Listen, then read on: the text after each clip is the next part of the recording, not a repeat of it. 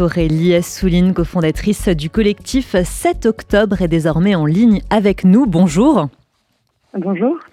Alors vous avez euh, fondé avec Myriam Ederi euh, ce collectif 7 octobre, c'est en référence au début euh, de la guerre en Israël. Tout d'abord, pour nos auditeurs, quelle est la genèse de ce collectif et de qui est-il composé? Bien sûr. alors je vais tout vous raconter. on a tous, je pense, été euh, plus que sidéré et, euh, et, brisé par les événements du 7 octobre et euh, je pense qu'on est tous aussi inquiets pour la suite. J'ai passé comme tout le monde une dizaine de jours complètement abasourdi et à un moment donné je me suis dit qu'il n'était pas possible de rester à ne rien faire. Je suis moi-même d'abord chef d'entreprise et, élue adjointe à la mairie du 17e. Je suis cadre des Républicains, mais j'ai choisi de pouvoir faire plus euh, qu'en tant qu'élu et donc de reprendre sur ce collectif ma casquette de citoyenne. Et j'ai rencontré Myriam Ederi euh, qui a euh, qui, qui, est franco-israélienne et, et Marie-Laure qui est qui est française non juive. avec quelques autres personnes dimanche 15 de mémoire. Et donc on s'est dit qu'il fallait absolument travailler sur sur la libération des otages, se concentrer sur les vivants, euh, déjà, c'est ce qu'on pouvait faire de mieux euh, à notre à notre niveau.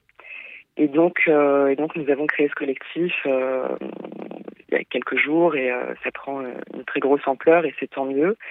On est en relation avec les artistes qui ont designé les affiches que vous voyez placardées partout, qui sont des artistes à New York. Et nous sommes en relation aussi avec la famille, avec l'association des familles des otages en Israël.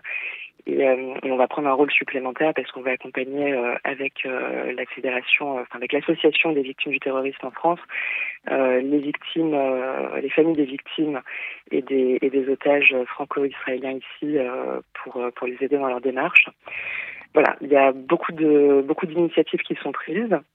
On travaille avec absolument toutes les associations, euh, bah, pour l'instant plutôt communautaires, mais on aimerait vraiment s'étendre et que toutes les associations qui défendent euh, les femmes, les minorités de manière générale, euh, se joignent à nous parce que je pense que le sujet est trop grave et ne peut pas concerner que la communauté et doit concerner absolument euh, toutes les personnes qui veulent se battre euh, contre l'obscurantisme. Donc il y a vraiment deux grilles de lecture sur les actions qu'on mène. C'est à la fois sortir des chiffres euh, les, les, otages, parce que ce ne sont pas des numéros, même si on a on a vu l'histoire se répéter, eh ben, ce ne sont pas des numéros, et donc ce sont des êtres humains, il faut que tout le monde puisse s'identifier, et on veut aussi que leur famille sache qu'on ne les oublie pas. Euh, on sait aussi que Gilad Shalit avait euh, eu vent de quelques actions qui étaient menées pour sa libération pendant qu'il était otage, et on ose espérer que de temps en temps, au moins certains otages euh, voient les messages qu'on leur passe et qu'ils savent qu'on est, qu'on est là vous l'avez dit, hein, votre collectif diffuse donc les, photos des, otages hein, retenus par euh, le Hamas à Gaza. Cette diffusion, ça sert aussi à lutter finalement contre euh, la désinformation et les fake news qui circulent sur les réseaux sociaux à propos euh, du conflit entre Israël et le, et le Hamas. Bien sûr. Bien sûr, il est essentiel, indépendamment de, des réflexions politiques sur, sur le conflit territorial, je suis persuadée que ce n'est, euh, et je pense que tout le monde en a bien conscience, euh, en tout cas chez les personnes les plus euh, les plus intellectuellement composées, bien composées, j'ai envie de dire, que ce n'est pas ce n'est pas lié au conflit israélo-palestinien. C'est un réel problème lié à l'obscurantisme qui se développe dans le monde entier, à cette idéologie mortifère, et donc il faut axé sur euh, sur euh, le droit à Israël de combattre euh, de combattre le terrorisme. ils sont en première ligne aujourd'hui pour le monde entier. Et, ça, on veut que tout le monde le comprenne, bien sûr.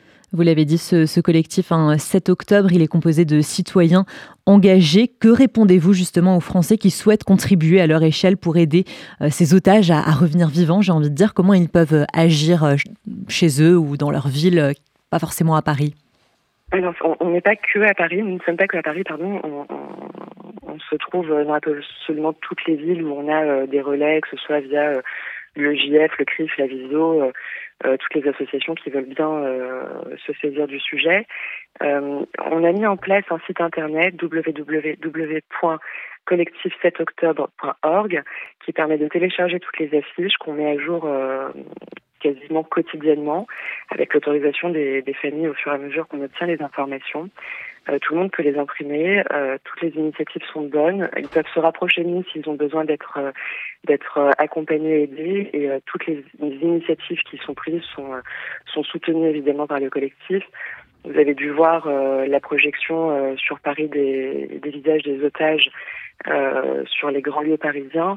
Euh, c'est un collectif, euh, je dirais, de, de, de, citoyens anonymes qui a, qui a lancé ça. Donc je ne dirai pas leur nom, mais nous soutenons évidemment toutes les initiatives qui sont prises dans ce sens.